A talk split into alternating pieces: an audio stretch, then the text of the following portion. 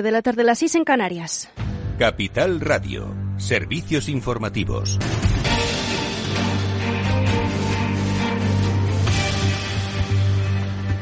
Buenas tardes. La Comisión Europea pide más datos para evaluar la viabilidad de la iniciativa MidCat.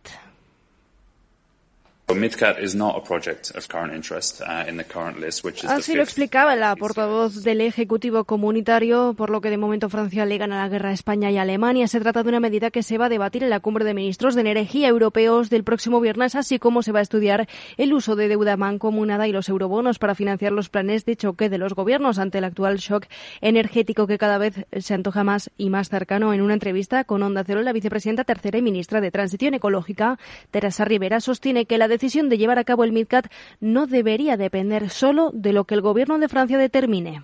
La cuestión en paralelo es eh, qué piensan el resto de los socios de la Unión Europea. Si Francia tiene problemas, hay que ayudar a Francia. Si los demás tienen problemas, hay que pensar cómo se ayuda a los demás. Por tanto, será un debate que no creo que se pueda cerrar exclusivamente por el pronunciamiento de, un solo país. Y continúa el debate en el Senado a cuenta de las medidas energéticas y la situación económica que atraviesa en España. El jefe del Ejecutivo ha anunciado esta medida, eh, una medida que la bancada conservadora se atribuye como propia, que las grandes industrias puedan acogerse al tope del gas. Sánchez ha afirmado que el Gobierno va a aprobar una excepción a la industria con gran consumo de gas, permitiendo que queden cubiertas por el mecanismo ibérico. Y es que vamos a aprobar una excepción para las instalaciones de cogeneración de las industrias con gran consumo de gas, permitiendo que de manera temporal queden cubiertas por el mecanismo ibérico. Se trata, de una medida, se trata de una medida excepcional, para tiempos excepcionales como los que estamos viviendo, que ha sido solicitada por la propia industria y de la que se van a beneficiar sectores, señorías, que representan el 20% de nuestro Producto Interior Bruto Industrial. El líder del Partido Popular ha reclamado humildad al presidente del Gobierno. Le ha feado las descalificaciones que casi todo el Consejo de Ministros ha estado dedicando a Alberto Núñez Fijo. El conservador cuestiona a quién lidera el Gobierno, reprocha a Sánchez su política de pactos y sus aliados. Por eso ha recomendado al presidente que busque apoyo para acabar la legislatura en el partido que dice Feijo encarna la alternativa. Además ha reconocido que la comparecencia ha servido para que el presidente cambie el rumbo. Ni el anunciado impuesto a las eléctricas, ni la excepción ibérica se hará como usted formuló inicialmente para Europa. Para más INRI, con la excepción ibérica, le estamos regalando a los consumidores franceses a fecha de hoy 500 millones de euros. La previsión a final de año es que los consumidores españoles paguemos a los franceses mil millones. Bienvenido, señor Sánchez. Si para algo ha valido la comparecencia es para que usted vuelva a rectificar e incluya a las empresas de cogeneración en la rebaja del gas. Y la bajada del IVA del gas. Un sinsentido haber dicho que no serviría para nada. Incluso algunos ministros.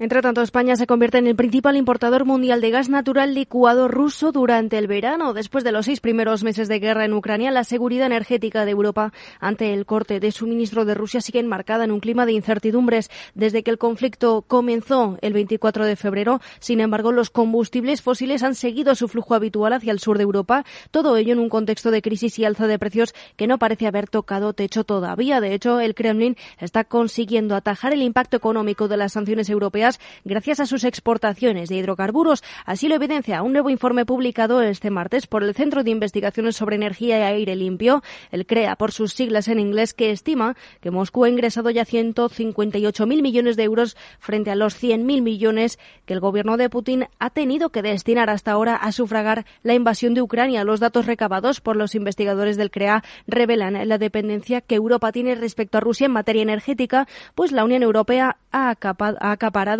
el 54% de las exportaciones de combustibles fósiles realizadas por Moscú desde el inicio de la invasión. Recordamos el 24 de febrero, en esta nueva coyuntura de mercado energético, España ha pasado al puesto 11 de la lista de países compradores de combustibles fósiles en materia gasística. Ha escalado en concreto posiciones hasta el tercer destino mundial de gas natural licuado ruso desde febrero, solo por detrás de Francia y de Bélgica. Es todo por ahora. Continúen informados en capitalradio.es. Les dejamos en Afterwork con Edu Castillo y seguiremos actualizando toda la información política y económica en el balance de Federico Quevedo a partir de las 8 en capitalradio.es y en esta sintonía.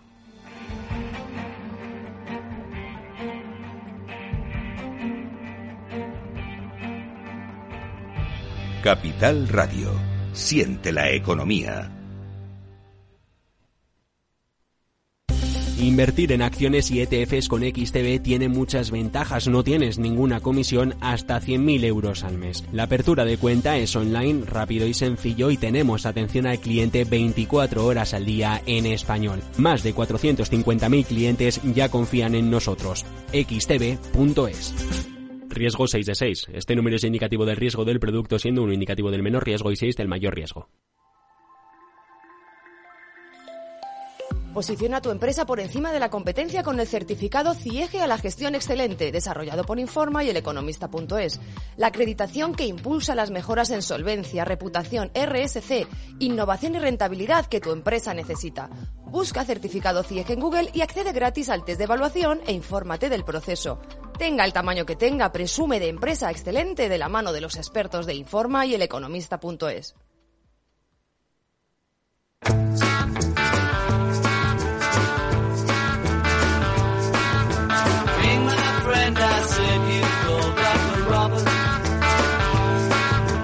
Después del trabajo, After Work, con Eduardo Castillo, Capital Radio.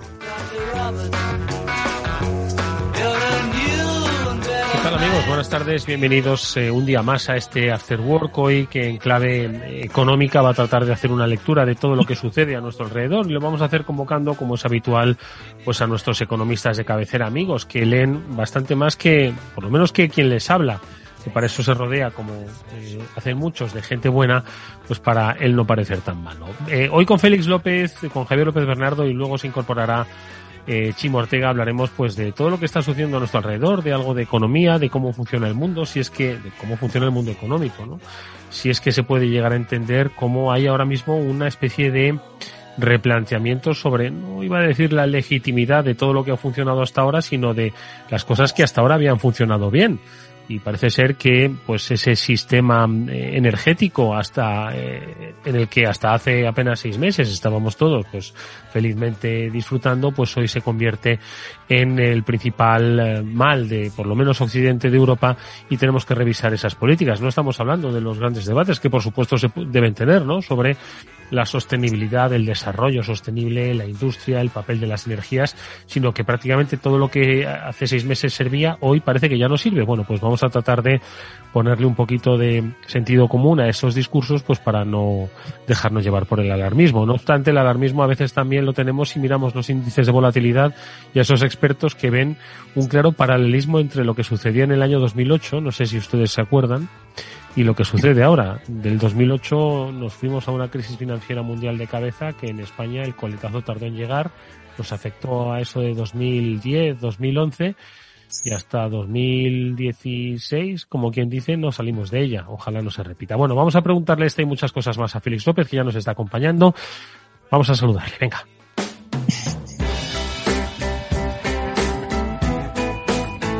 Había ahí un un índice, el índice de la volatilidad, ¿no? El VIX se llamaba, la verdad es que no, no, por fortuna no lo consulto diariamente porque tampoco sé interpretarlo. Pero estoy seguro de que Félix López lo ha visto en los, en los últimos tiempos y no sé si, si su espíritu se ha vuelto más volátil después de verlo. Félix López, ¿qué tal? Buenas tardes, ¿cómo estás? Muy buenas tardes. ¿Qué tal? ¿Cómo pues estás de volatilidad últimamente tú? Estoy flojo. No, la, verdad es que me he mirado el VIX hace unos días, ¿no? Así que eh, estoy más eh, enfrescado en la guerra que en temas económicos, ¿no? Bueno, digamos, es que la guerra es básicamente lo que está determinando nuestro nuestro momento ahora. ¿eh?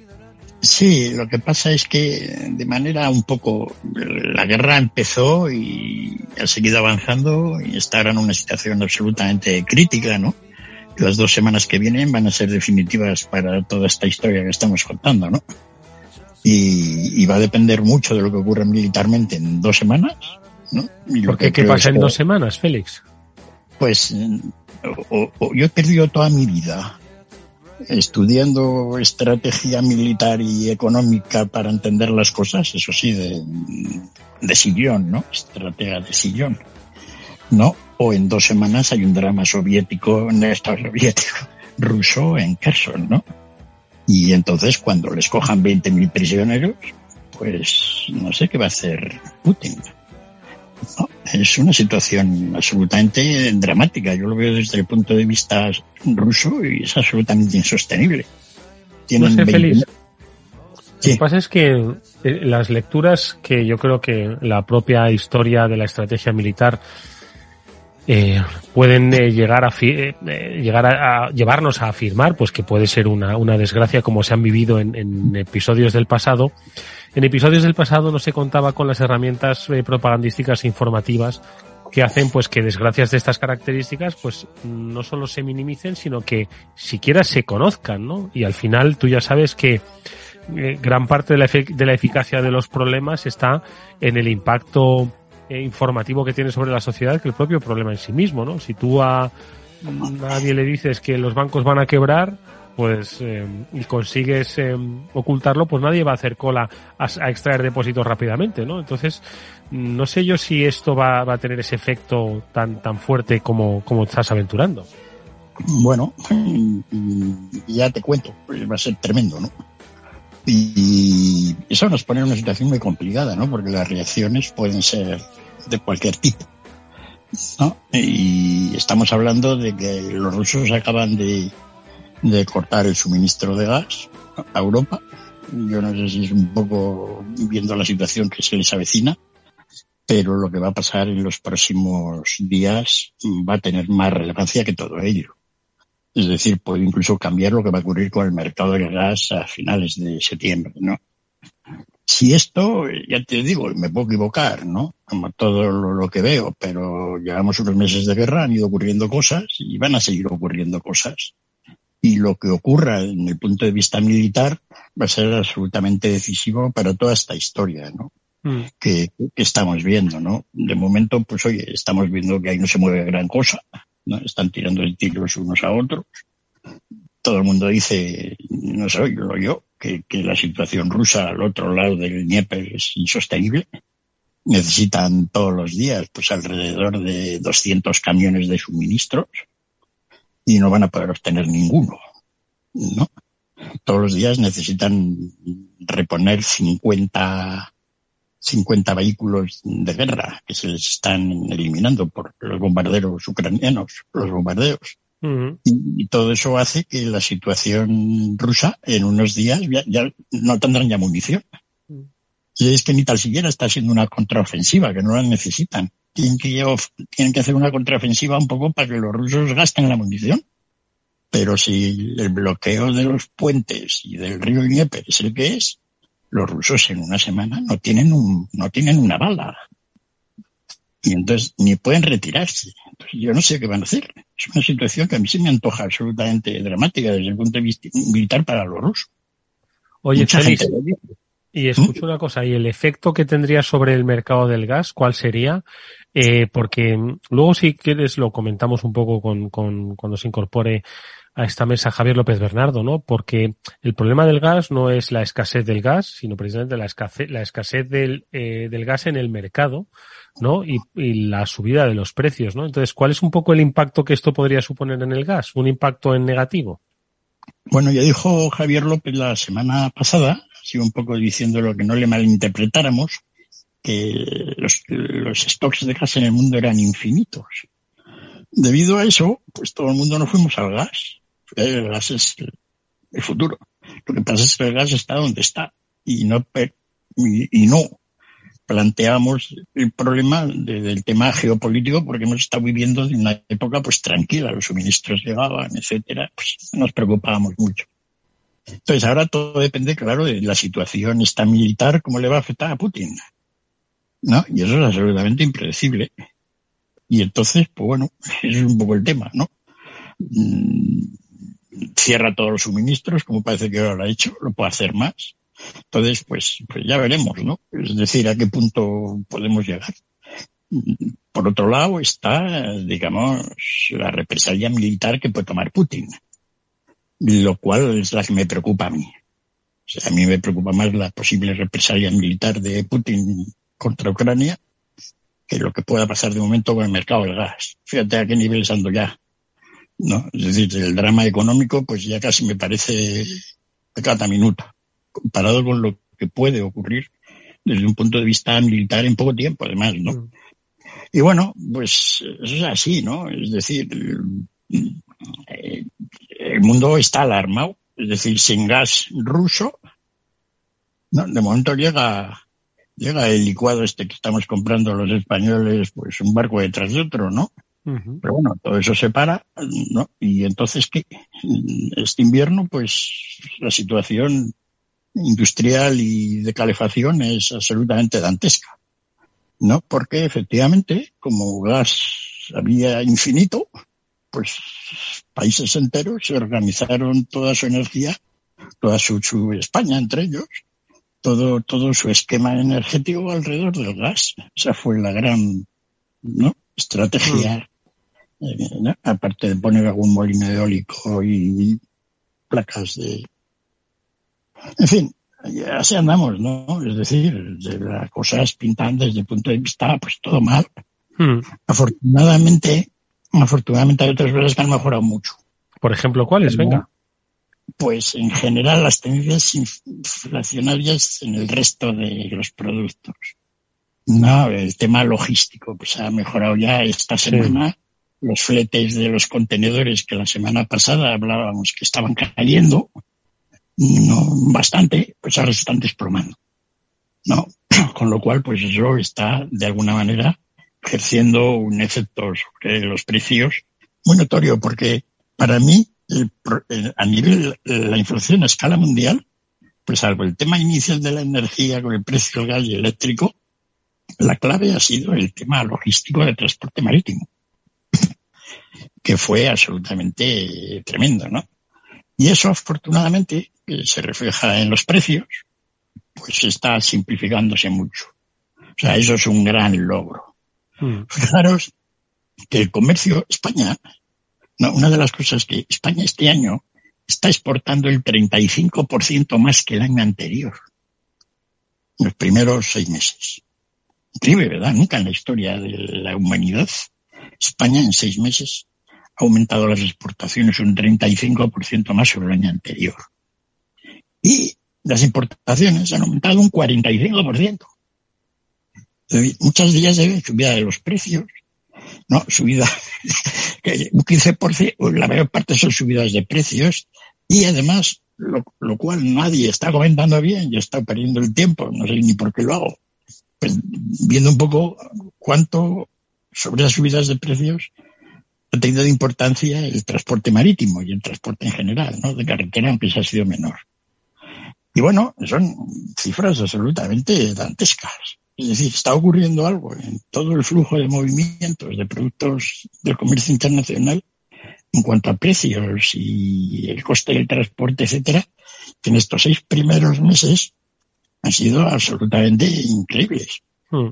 Si miramos las cuentas de las compañías navieras, ¿no?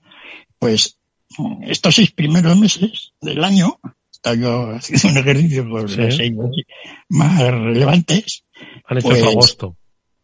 Sí, sí, su agostísimo, porque incluso ya los seis primeros meses del 2021 fueron muy buenos comparados con los años anteriores, que eran normales, 2019, el 20 no les afectó tanto, 20, 19, 18, el 21 ya se forraron los seis primeros meses comparados. Pues sobre ese forramiento del año 21, los beneficios medios de todas estas empresas han subido un 150%. Se han más que doblado, ¿no? Pero están amortizando barcos que no veas para que los beneficios no les parezcan mucho. Entonces yo he estado mirando los cash flows, están multiplicando por tres casi. Entonces, pues bueno, los, los las ventas, el volumen de lo que han ingresado, pues más del doble. Es decir, y eso, uno diría, no, ¿quién no lo pagará? No lo pagarán algunos. No, no. Todas las compañías navieras del mundo estos, en el transporte por contenedores, estos seis primeros meses del año 2022 han ingresado más del doble, un 110%, sobre los seis primeros meses del 2021 que ya eran extraordinarios. Así que, bueno, pues efectivamente en el año 2000, en el segundo semestre del año 2022, pues van a caer. Y entonces, en vez de llevarse el dinero las compañías navieras, oye, que bien está, que se lo lleve alguien, pues se lo llevarán los consumidores, ¿no? Mm. Así que eso es un aspecto desde el punto de vista de la inflación mundial absolutamente definitivo. Es decir, la gente habla de ello, pero como no, no sabe valorarlo, porque nunca ha hecho comercio internacional, pues entonces no sabe la importancia de todo eso, ¿no? La importancia que tiene es simplemente cómo se van, digamos, de alguna manera, forjando los precios a través de un precio de lo que vale en China hasta lo que vale en un supermercado ahí en la calle Atocha, ¿no? Mm. Y, y, bueno, esas son cosas buenas, ¿no? El premio de las materias primas está cayendo en general, no el trigo del todo, ¿no? Y, y bueno, parece, el tema de los semiconductores parece que se está reordenando. Es decir, hay muchas cosas que están yendo bien. Mm. Yo creo que si no ocurrió un drama, un drama exagerado, Sí, porque podría, tendría que ser a través de esto del gas y de Putin, sí. lo que sea todo eso, pues la inflación en España ya tomó pico en el año, en el mes de julio. Ya de ahora para adelante va a ir cayendo. Al final de año pues estará el 8% menos. Y de aquí a un año pues la tendremos igual 4. Oye, de todas formas, Félix, esa caída el, de la inflación no se deberá también un poco a la caída del gasto de las familias en España y al final, porque, oye, al fin, lo quieras o no, ante un escenario eh, con nefasto de la economía, bueno, pues hay contención del gasto y hay aumento del ahorro, ¿no? Entonces, igual también se debe a eso, además de que se reordenan, ¿no? Como se tienen que reordenar ya por fin esos mercados que estaban tensionando los precios, no sé. Sí, el gasto, no cabe duda de que, de que si te gastas más en aceite, pues lo tienes que dejar de gastar en otras cosas, o en menos aceite. A lo largo de momento los fabricantes pues siguen a los precios altos. Por ejemplo, los fabricantes de aceite de oliva, pues eh, hay una tendencia, como, han, como han pas- lo han pasado muy bien, el sector en sí, pues hay una tendencia a decir que el próximo año no va a haber cosecha. ¿no? Para decir que los precios se puedan seguir manteniendo estratosféricamente altos, ¿no? Puede ser que sea cierto, pero hay todas esas tendencias que te van indicando, pues que efectivamente, eh, pese a que no hay demanda, igual la gente trata de mantener los precios altos. Claro, llega un momento en que eso, dependiendo de cuán competitivos sean los sectores, pues se va derrumbando, ¿no? Allí donde la competencia es pequeña, como en el transporte marítimo de contenedores, pues la cosa eh, se arrastra durante meses. En otros meses, y en otros mercados más competitivos, pues la cosa se arregla rápidamente, ¿no? Entonces, efectivamente, lo que tú dices, la gente está consumiendo menos. No solo está consumiendo menos, sino que está reorientando mucho los consumos. Yo estaba mirando un poco, estaba preguntando, pues, ¿qué hace la gente con el detergente? Sí. ¿Ah? Y pues, pues, eh, pues se va el detergente más barato, porque los detergentes han subido. Y, los, y aquí, en Estados Unidos, he mirado en tres países y está siempre yendo la misma. Pero claro, si los precios de los detergentes han subido un 15% y el consumo ha bajado un 10%, pues todavía las empresas ingresan más, ¿no? Bueno, pues tenemos más costes, energía, etcétera, no ganamos tanto. Entonces, lleva un tiempo en que las empresas, porque fíjate, la, la, la cosa que más incide sobre los beneficios que tiene una empresa Sí. y es por lo tanto lo que los empresarios quieren es que puedan subir los precios. La subida del precio es lo mejor que le puede ocurrir a una empresa y la bajada del precio es lo peor. Entonces, una vez que han subido, pues, se, resisten, ¿no? Como Es muy ser. difícil bajar, hombre, claro. Pero, pero no, les, no les queda más remedio, ¿no? Porque, oye, el- los clientes se van, ¿no? Eso, eso en los bienes industriales suele ser a veces más rápido, ¿no?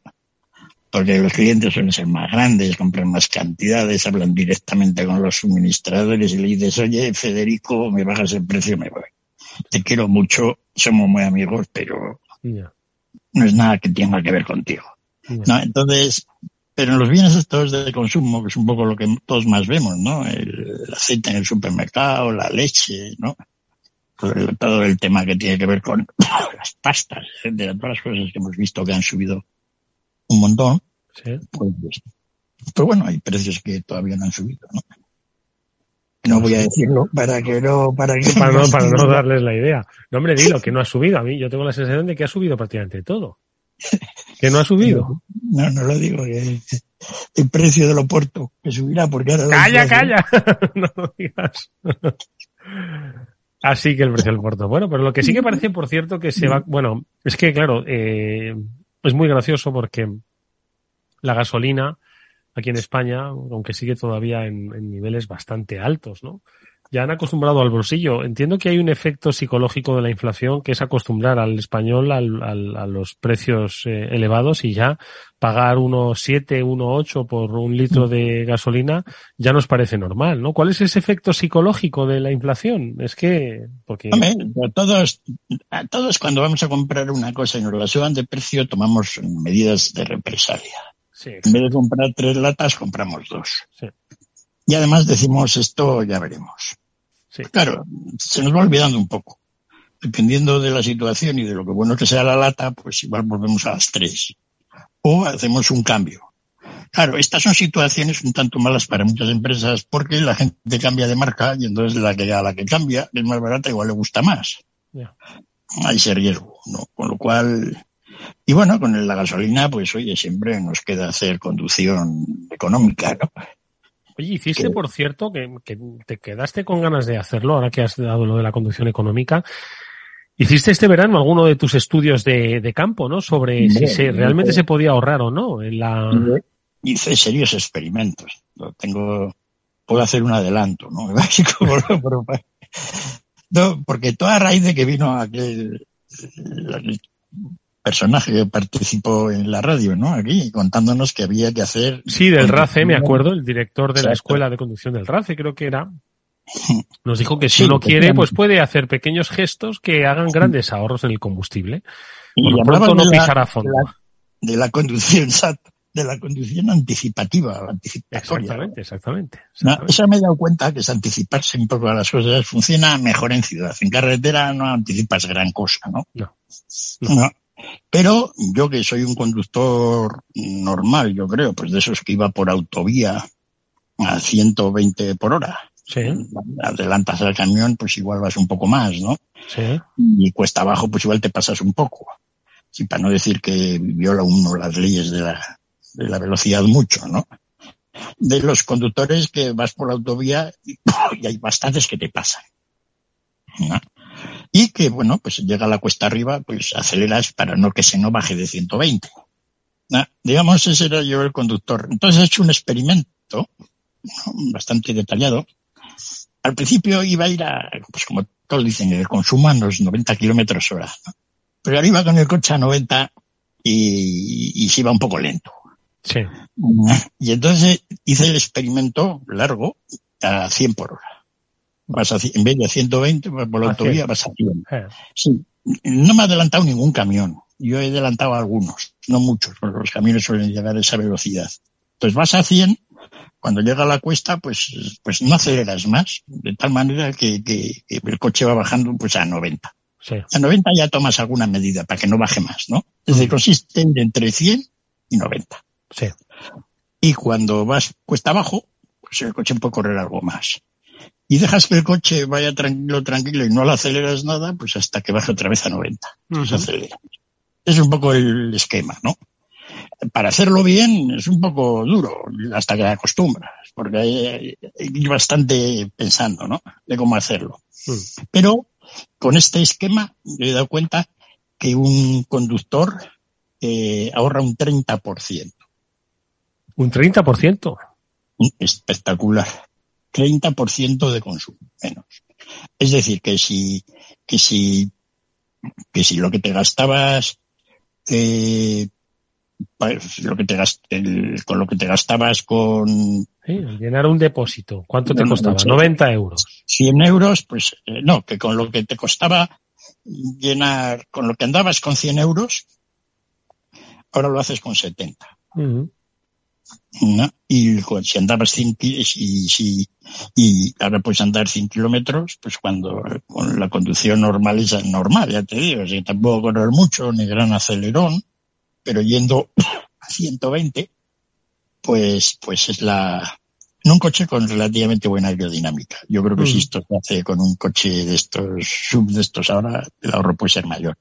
Porque el gran efecto es el aire de ese 30% de ahorro, yo calculo que un 20 y algo más del 20% es simplemente el efecto del aire. A partir de 100 kilómetros por hora, la resistencia al aire, al aire aumenta estratosféricamente. Y, decir mm. que si vas a 130 en vez de a 120, pues la cosa todavía es peor. Voy a hacer eso, no puedes. Voy a ver cómo me organizo un experimento de esto, ¿no?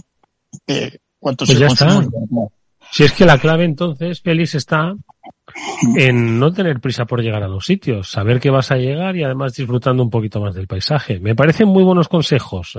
Por eso, no, díselo a uno que se ha comprado un coche de 200 caballos, ¿sabes? Pero bueno, oye, si, si tiene dinero para comprarse un coche de 200 caballos, tiene dinero para quemar Pero siempre sabía, yo, había oído pues que se ahorra, no tanto, no sé qué. Lo voy a hacer exacto, a mi manera, ¿no? Porque todo el mundo hace eso. Y entonces lo he hecho y 30% de pues ahorro. Pues funciona. Se lo vamos a decir al del RACE, Félix, que eres un, un, alumno aventajado. No te me vayas, que vamos a hacer una breve pausa, escuchar un consejo y ya está Javier López Bernardo con el que vamos a hablar sobre cómo funciona el mundo, el mundo económico. Venga, vamos allá. Si inviertes en bolsa, esto te va a interesar. XTB tiene la mejor tarifa para comprar y vender acciones y ETFs cero comisiones hasta 100.000 euros de nominal. Si inviertes en bolsa o quieres empezar más sencillo imposible, entras en xtb.es, abres una cuenta online y en menos de 15 minutos compras y vendes acciones con cero comisiones, con atención al cliente en castellano y disponible las 24 horas al día. ¿A qué estás esperando? Ya son más de 450.000 clientes los que confían en xtb.es.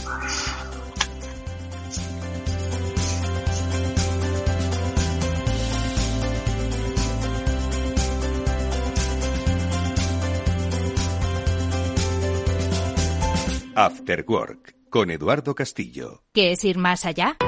Con Arval podrás llegar donde te propongas de la forma más sostenible y darle a tu empresa todas las soluciones de movilidad que necesite, asesorando con las mejores opciones de movilidad para las distintas necesidades de tu flota, con vehículos electrificados, bicicletas, coche compartido. Arval, la transición energética arranca aquí.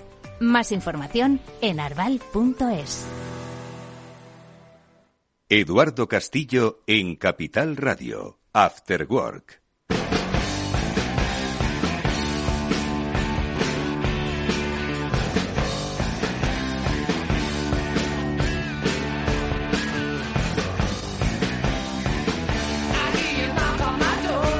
Bueno, pues eh, ya se incorporan a esta mesa, lo hacen eh, a pares. Javier López Bernardo ya nos acompaña. Javier, ¿qué tal? Buenas tardes, ¿cómo estás? Buenas tardes, Eduardo, ¿qué tal todo? Un placer saludarte. También lo hacemos a Chimo Ortega. Chimo Ortega, ¿cómo estás? Buenas tardes. Hola, Eduardo, buenas tardes. Chimo, no sé si has tenido oportunidad de escuchar cómo Félix ha logrado un ahorro del consumo de gasolina de hasta un 30% en un trayecto largo, ¿eh? que en ciudad es otra cosa. ¿Qué te parece? Félix, me lo tenías que contar no mientras que vengo en moto que uso la moto porque gasta menos, ¿entenderme? Así estás, Chimo. Así estamos. Es que soy familia numerosa y hay vuelta al cole. Madre mía.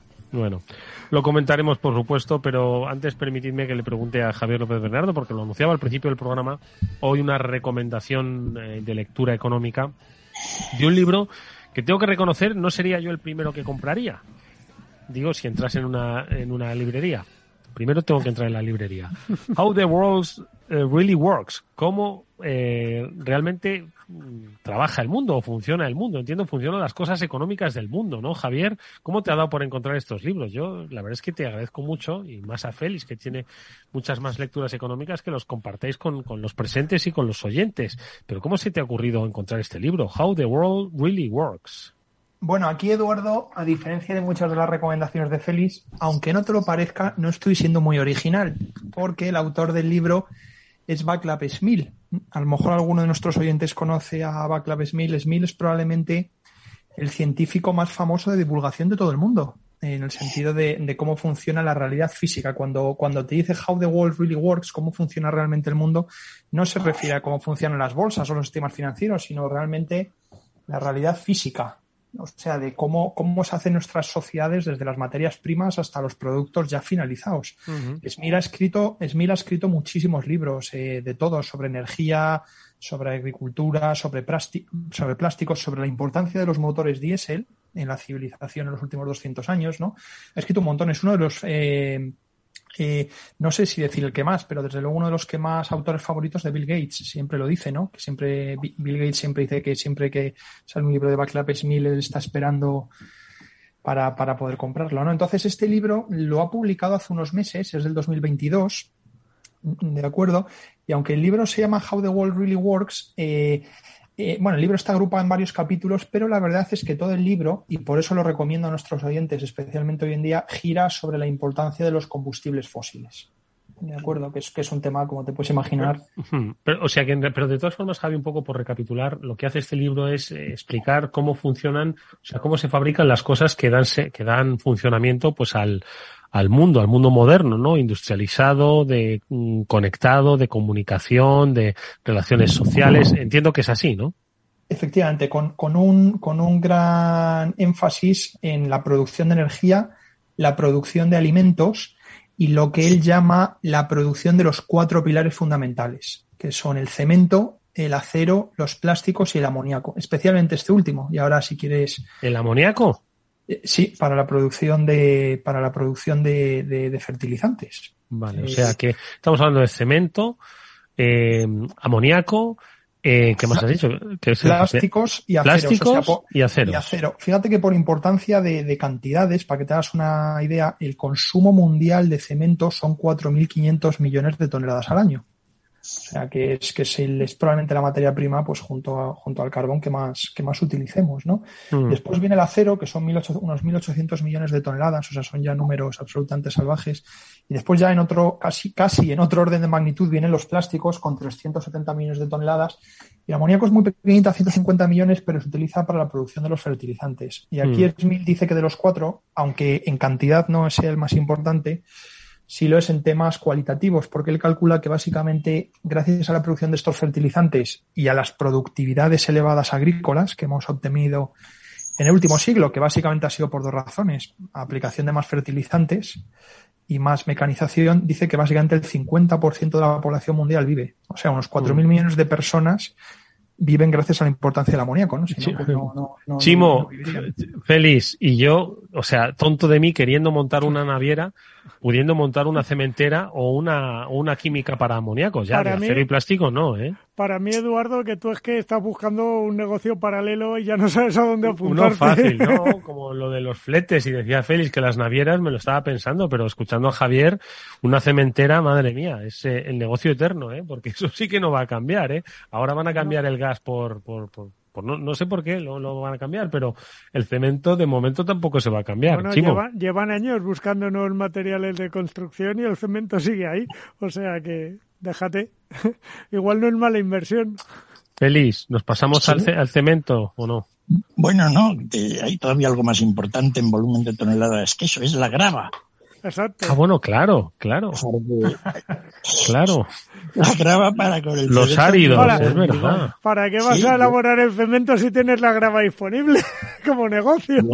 Y entonces eso es el, la cosa que más toneladas, claro, es una cosa que no, no está hecha por el hombre. Más o menos es más bien natural, ¿no?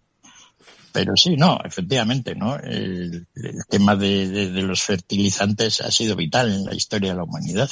Ni tanto, ni tanto. Si no hubiera sido por, la, por lo que ha aumentado la producción agraria debido al uso de fertilizantes, pues efectivamente en el mundo seríamos bastante menos, ¿no? Mm. Y no mm. tendríamos problemas de acero ni de cemento. Mm.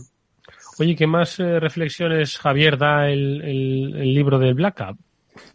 Eh, pues, pues, bueno, Smith dice al final que todos estos cuatro materiales básicos, Eduardo, ahora vamos al capítulo de la alimentación, que yo creo que es el, más interesante del libro, ¿no? Smith, al ser un científico, nos hace traducciones de, de gastos energéticos a toneladas de producción y productividades, que ahora os voy a dar algunas cifras para, para, para que veáis, os volváis un poco locos, ¿no? De las, de las conversiones que hace. Pero bueno, él al final dice que de estos cuatro, que uno de los problemas eh, que tiene el tema de intentar destetarnos de los combustibles fósiles es que ningún, eh, ninguno de estos cuatro materiales tiene visos en la próxima década, ni incluso en las dos próximas décadas, de poder producirse de manera diferente. De acuerdo. Por eso te digo, vamos a dejarnos de navieras y vamos a poner cementeras, o bueno, sí, cementeras, que lo de la grava es más complicado sacarlo y tal. Las cementeras no han sido, no han sido mal negocio, lo que pasa es que, eh, a diferencia del resto de las materias primas, como puede ser pues, producir gas, producir petróleo, cobre, eh, el, cemento es un negocio regional, muy local, ¿sabes? Eh, mm. El cemento tiene un, un, un valor por, por, por, tonelada muy, muy bajo y entonces transportarlo largas distancias, pues más de 300, 400 kilómetros, pues es impracticable, ¿no? Entonces, si consigues encontrar un, un buen lugar para poner una cementera en el que crees que va a haber una actividad constructora prometida en las dos próximas décadas, ¿no? Pues sí que puede ser un buen negocio. De lo contrario, me, lo estoy empezando a, me, lo, estoy empezando a pensar ya otra vez. Claro, te pasa un poco como ha pasado pues en, en Italia y en Europa, ¿no? Pues fue un negocio que fue muy bien hasta el año 2008. Desde entonces los bajos niveles de construcción ha hecho que muchas de estas cementeras pues funcionen con pocas capacidades, ¿no? Pero bueno, pero él dice básicamente que, que a la civilización nuestra, a pesar de los riesgos que puede suponer para el cambio climático la utilización de combustibles fósiles, en, ningún, en ninguno de estos cuatro procesos vamos a poder eh, introducir energías limpias ¿no? en un futuro, en un futuro cercano. Sí que es verdad que una parte ya del acero mundial se produce de manera reciclada, ¿no? Eh, se produce a través de hornos eléctricos, ¿no? Pues que es una, es una cosa bastante impresionante y se recicla ahí, ¿sabes? Hmm. Pero, y eso, y eso dependiendo de cuál sea la fuente de esa electricidad, eh, por ejemplo, pues si es una nuclear, se podría considerar una energía, se podría considerar una producción limpia de acero, ¿no? Pero, pero quitando ese, ese pequeño rescoldo, ¿no? El, resto dice, pues que claro, la eficiencia energética que tienen, pues, pues, eh, pues el petróleo, el gas, ¿no? En comparación, o incluso el carbón, en comparación, pues con el resto de, de, energías, de las energías renovables, sobre todo, ¿no? Que es tan diferente, pues que es impracticable que ninguno de estos procesos de aquí a una década se pueda hacer con energías renovables, ¿no? O sea que incluso aunque fuésemos capaces de sustituir el petróleo y el gas en el transporte, ¿no? o incluso en la producción de, energía, como está ocurriendo con el gas, todavía quedarían muchos procesos eh, económicos que son muy dependientes de, estos de los combustibles fósiles, ¿no? Lo digo porque ahora estaremos oyendo que con los precios de la electricidad, ¿no? Eh, que las industrias pueden cerrar, ¿no? Es lo que están diciendo en Alemania y en el resto de Europa. Y mucha gente se está preguntando, bueno, ¿y qué tipo de industrias son estas? Bueno, pues son las muchas de ellas son las industrias que, según lo que diría Smil, pues son los pilares de nuestra civilización. Bueno, pues eh, ahí si la cuestión no es eh, no es eh, los límites ¿no? al, al, al producto, sino el, la capacidad de, de, llegar a ellos, como es el caso de, otras materias primas, y de, y de extraerlos. A ver, reflexiones sobre las interesantes, eh, los interesantes planteamientos del autor del libro. Félix.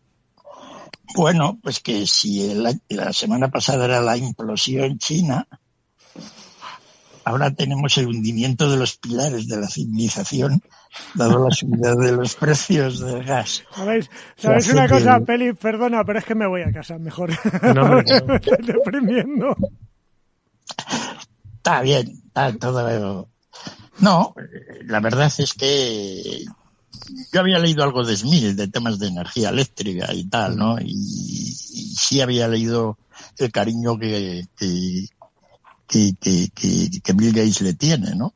Siempre cita sus libros y, y bueno, pues yo creo que, que leer cosas de este estilo, que tengan un cierto espíritu numérico, porque claro, eso de ir convirtiendo calorías a julios, etcétera, pues no está al alcance de, de las ganas que tengamos todos de, de leer, ¿no? Todo, todo interesante, ¿no?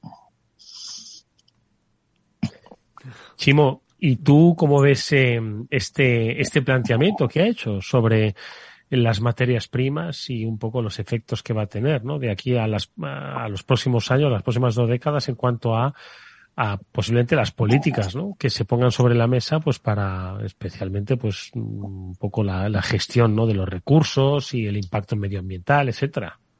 El quinto pilar de Chimo. Eh, estaba yo esperando a Félix ahí. A ver, Eduardo, yo, eh, entre nosotros, es cierto que, mira, Félix apuntante es una cosa, igual no éramos tantos, igual somos demasiados, eso es verdad, igual estamos explotando demasiado los recursos y las materias primas. Félix, ahí te doy la razón. Pero es verdad que, que hay que vivir con lo que hay. Entonces yo no quiero ser catastrofista, es que me tenéis un poco amargado. Es que llevamos unos programitas en septiembre. Javi, eh, planteanos cosas más animadas, un poco más mm, optimistas. Porque, claro. Este iba, a ser muy optimista, Chimo. Lo que pasa es que no me, no habéis dejado acabar, hombre. ¿Ves? Edu Castillo, por Dios, le has cortado el momento clave. No, que estamos, que estamos haciendo un planteamiento sobre cemento, acero, plástico, amoníaco. No, tú estás buscando dónde invertir. Los cuatro jinetes del apocalipsis, ¿no? Eh, entonces, venga. en Javi, 20 años y yo hago la vamos reflexión a tener pues, una dependencia absoluta de todos estos productos. ¿Qué más cosas, Javi? Bueno, es, es, es el, el, libro es intentar entender la civilización y la energía, obviamente, pues es una parte muy importante, ¿no? Pues para que te hagas, una idea, él, cuantifica, ¿no? Pues que en el año 1800 aproximadamente, pues había unas mil millones de personas en el mundo, ¿no? Y fíjate, pues que en el año 2020, pues somos ocho veces más, ¿no? Eh, somos unas ocho mil, ocho mil, eh, ocho mil millones de personas, ¿no?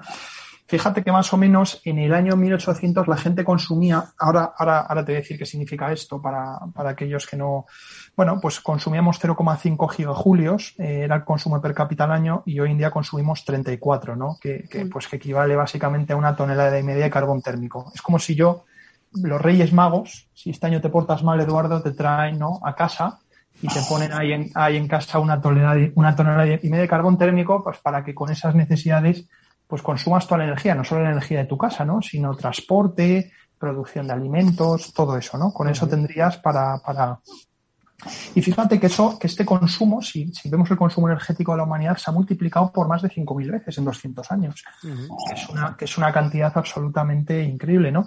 Y eso es mil lo achaca también, pues aparte de los combustibles fósiles, también a la inteligencia y a, y a, la, y a la, invención humana, ¿no?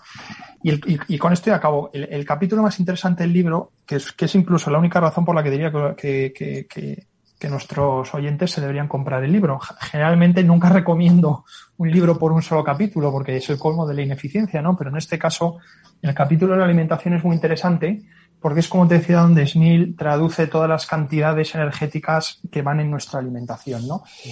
Y por ejemplo, él dice, si coge, él, él, lo que hace es entonces todo medirlo en litros de diésel. Es decir, el tomate que te estás que te vas a comer esta noche para cenar, Eduardo, uh -huh. ¿cuántos cuánto diésel eh, se necesita para su para producción? Si lo, exacto. Eh, no, no, es que no es que este diésel sea el único que va en el tomate, no, solo que él dice, bueno, un litro de diésel contiene unos 37 megajulios de energía, entonces vamos a ver lo que requieren diferentes alimentos que van a nuestra mesa en términos de, de estos megajulios de energía, ¿no? Uh -huh. Entonces, por ejemplo, lo más eficiente siempre son los los cereales básicos, ¿no? Pues el maíz, el trigo, el arroz, ¿no? Lo más eficiente, Javier, es ayunar. para muchas cosas. Y luego ya el cereal, el trigo y el arroz. Venga, continúa, no te interrumpo. Entonces, bueno, para producir una tonelada de estos materiales, de, estos, de estos granos, ¿no? Pues, de estos cereales, perdón, se necesitan unos 100 litros de diésel, para que te hagas una idea, en términos energéticos, ¿no? El tomate, ahí donde le ves en toda su inocencia, pues es mucho más ineficiente, requiere unos 500 litros de diésel, ¿de acuerdo? Y está pues a la misma altura que las carnes o los pescados, ¿no? Eh, el pollo sería el más eficiente y luego ya vendrían las carnes y los pescados, ¿no? ¿De dónde proceden todos estos requerimientos energéticos? Eh, pues, el, pues, el, pues el, de usos directos, pues como el combustible para poder, la eh, poder operar la maquinaria agrícola, ¿no? El transporte de la cosecha, secado del grano, uso de modas de irrigación, etcétera, y luego usos indirectos, ¿no? La propia producción de la maquinaria agrícola y, y en el caso de los tomates, pues el uso de plásticos, ¿no? En los invernaderos, ¿no? Entonces, bueno, pues para que, para que os hagáis una idea de que al final cuando los, las, los alimentos van a la mesa ya han, ya han requerido una gran cantidad de energía que no solo es simplemente en el tema del transporte, ¿no? sino en, en, en, la propia producción de los alimentos, ¿no? Pero aquí vuelve a ser optimista, ¿no? Para que Chivo no se vaya a casa con, con Gracias. preocupado, ¿no? Y aquí pues dice, joder, fíjate que en 1800, en el año 1800 más o menos se necesitaban 150 horas, ¿no? De, de trabajo humano por hectárea para obtener una tonelada de trigo, ¿no? Y hoy en día pues, ese, eh, pues obtenemos una tonelada de trigo en menos de dos segundos.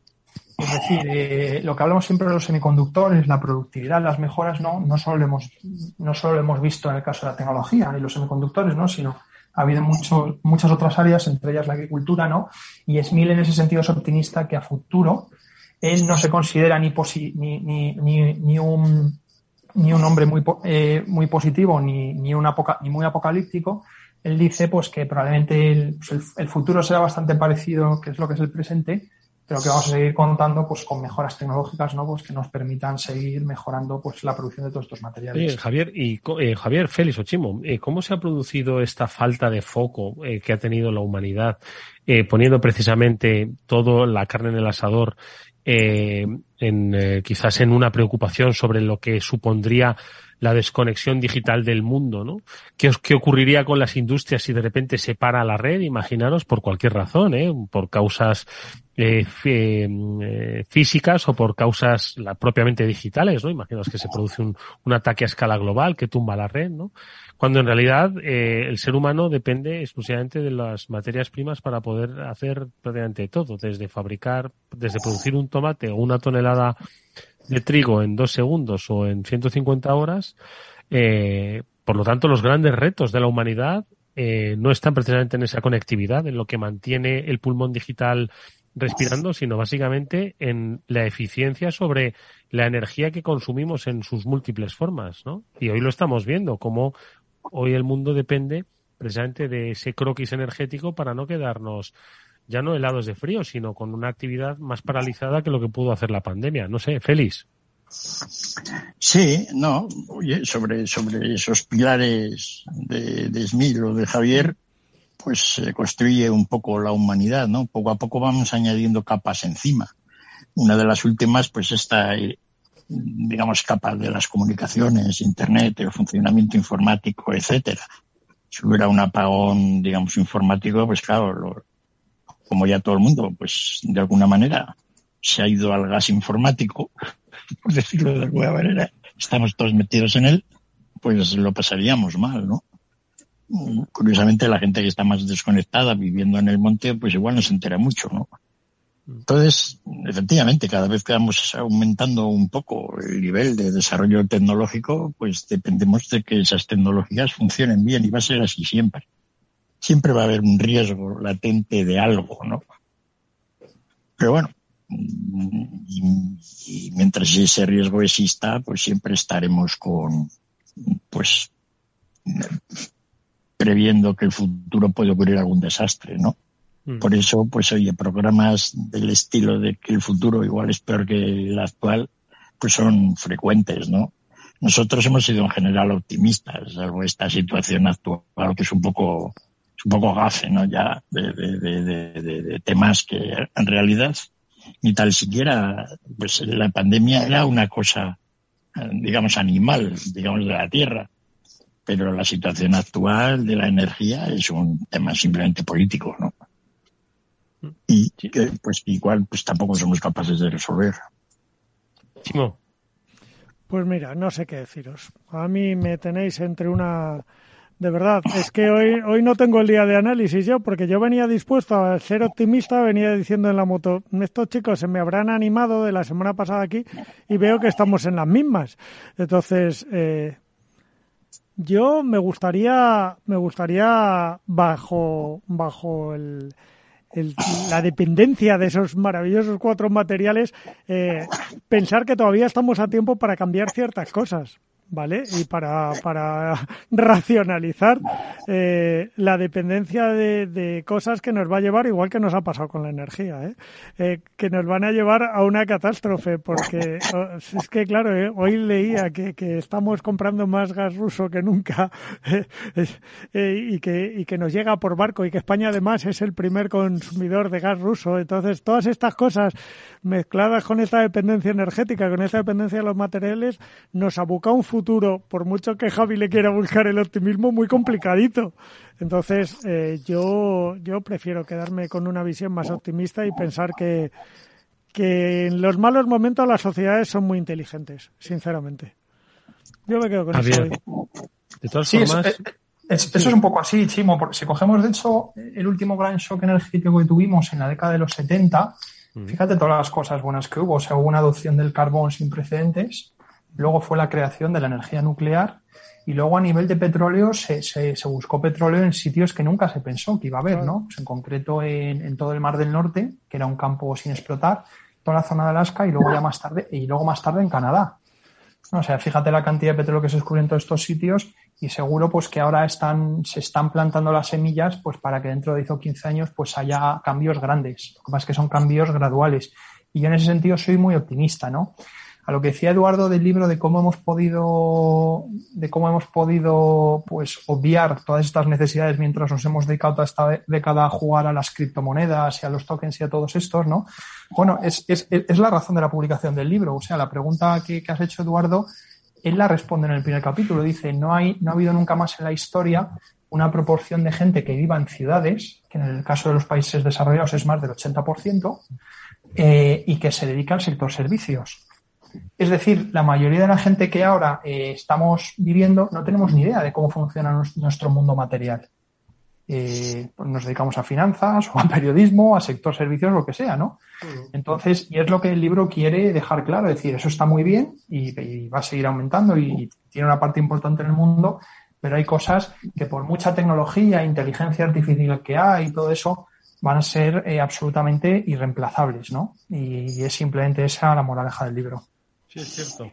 Eh, un, una criptomoneda no va a hacer crecer un tomate, ni mucho menos te vas a poder eh, arropar con, con un Bitcoin. O sea que, mira, me, me alegra, no es que yo sea un, un ludita de estos, ¿eh? Ojo, todo lo contrario el mundo digital nos ha traído un progreso en conocimiento eh, y, por supuesto, en, en, la calidad de vida, en el manejo de la información y en la mejora precisamente de esas condiciones de salud, investigación, ciencia, pero que efectivamente, pero al final lo que es la ciencia, lo que es el químico, está, está en, en el laboratorio, está en el suelo en muchas ocasiones.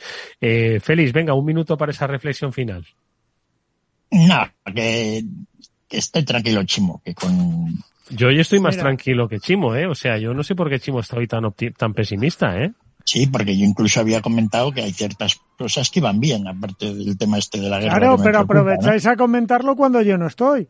O sea, y cuando llego yo llega la incertidumbre. Me estáis haciendo luz de gas. No, no, que Félix ha dicho, bueno, en, en, dos semanas vamos a recordarlo. Tú, Félix, si quieres, la semana que viene, que volveremos a hablar, comentaros un poco cómo evoluciona, ¿no? Ese, esa, esa situación de la guerra en Ucrania y el impacto ¿no? que va a tener en, en, el mundo, porque yo te confieso que informativamente ya no sé cómo seguir la guerra de Ucrania, ¿vale? Al principio, pues más o menos, pues seguías ese primer impacto de las primeras semanas, pero ahora mismo no sabría cómo seguir informativamente la guerra de Ucrania, porque tampoco tenemos la certeza, salvo los corresponsales que están en determinadas zonas muy concretas, sobre cómo evoluciona una guerra. Entonces, bueno, pues eh, tú que tienes una lectura mucho más amplia, te emplazamos a la semana que viene a que nos cuentes, ¿vale? Muy bien, fenomenal. Pues venga, pues eso hacemos. Y lo hacemos, eh, como siempre, agradeciéndote que hayas compartido con todos nosotros esas lecturas y esos análisis. Nos vemos la semana que viene, feliz. Y también, por supuesto, a Javier López Bernardo y a um, Chimo Ortega, que nos han acompañado en estas interesantes reflexiones y análisis. Con cierto optimismo, ojo, que vale, que vienen crudas, pero bueno, si tenemos eh, conocimiento en la mano, igual es menos crudo. Gracias, Javier. Gracias, Chimo. Gracias. Un abrazo fuerte para todos. Nosotros nos despedimos hasta mañana que volverá el Afterwork a la misma hora, 19 horas aquí en la sintonía de Capital Radio. Néstor Betancor gestionó técnicamente el programa, nos despide con esta música. Os saludo Eduardo Castillo. Venga, hasta mañana.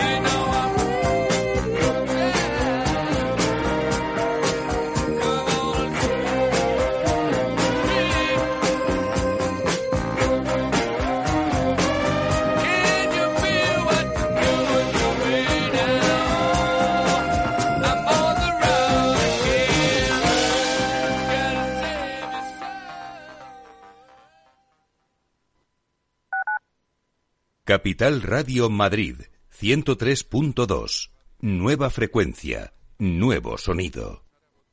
¿Sabías que puedes llegar a una parada de bus antes de que acabe este bloque publicitario?